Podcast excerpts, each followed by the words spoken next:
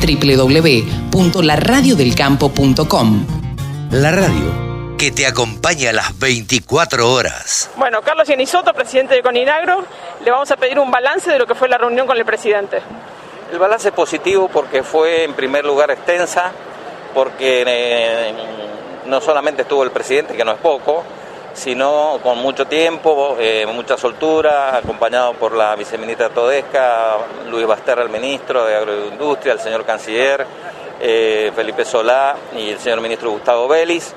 Eh, lo fundamental, viendo el hueso, como decimos en el campo, no hay aumento de retenciones, no hay intervencionismo ni cupos, el acuerdo y el diálogo es la forma de poder solucionar los temas maíz, trigo y carne es el tema central que le preocupa al presidente en el abastecimiento y en los precios. Quedamos en mm, mostrarles nuestros números de todo el sector productivo, en reafirmárselo, porque mm, eh, creo que los tiene a través del Ministerio de Agroindustria, pero conversarlo con él.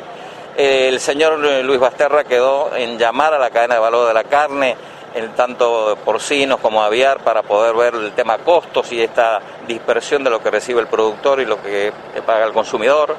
Quedó claro que eh, la, canasta familiar, los precios nos preocupa a todos y el sector productivo también, no estamos ajenos, formamos parte de este país, el productor pequeño y mediano está sufriendo también eh, el tema del aumento de precios. Y bueno, y por último, eh, que vamos a formar parte del Consejo Económico Social, que eso también es un alivio porque formamos parte de la, la posibilidad de tener voz frente al gobierno de las distintas eh, vicisitudes y ansiedades que tienen nuestros productores, nuestras economías regionales. Creo que es muy positiva. El caso de las retenciones es un, es un alivio, pero es hay... Un alivio, pero por supuesto, esto hay que mm, seguir, como dijimos, lo hablamos con él, en que eh, seguir trabajándolo. ¿Y de qué manera? Y de produciendo más. Esto es lo que pide el productor. Y para producir más no hay que desalentarlo. Y desalentar, desalentar es de poniendo retenciones o poniendo eh, trabas. ¿Qué sucedió, por ejemplo, con las economías regionales cuando se levantaron estas retenciones? Y eh, hubo un... Mira, acá el tema fundamental es que se le saque el pie de encima porque eh, tocamos este tema de federalizar la economía. Las economías regionales pueden aportar eh, más de 25 mil millones de dólares y pueden explotar, pueden ser apoyadas en su trabajo de exportación y de comercialización en el mercado interno. Otro tema que eh, charlamos, no hay acople entre los precios internacionales y en el mercado interno en nuestro sector. No hay en absoluto. Por lo tanto, esto lo vimos en los costos y demás. Eh, así que, eh, al contrario, hay un problema de rentabilidad.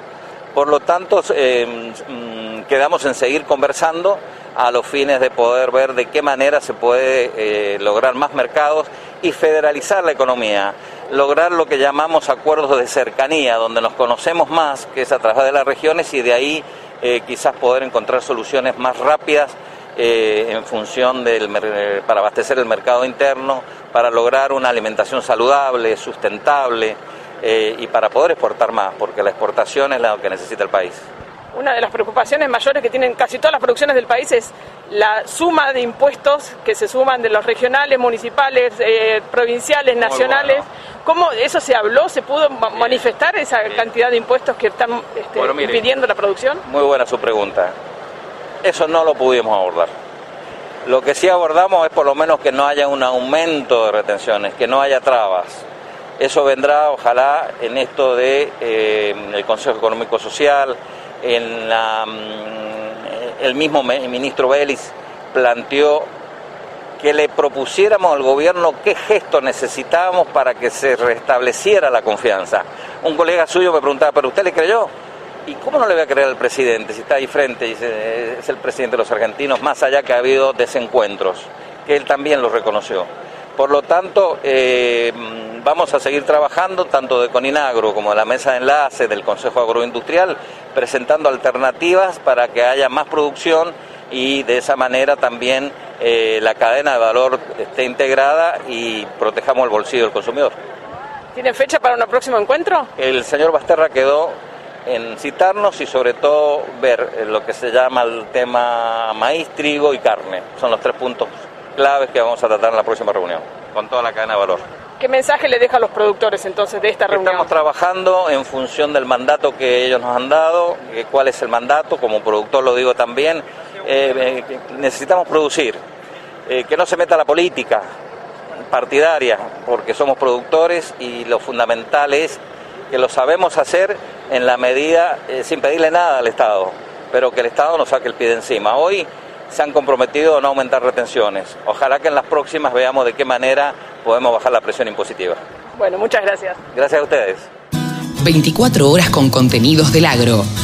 Llegó la radio del campo.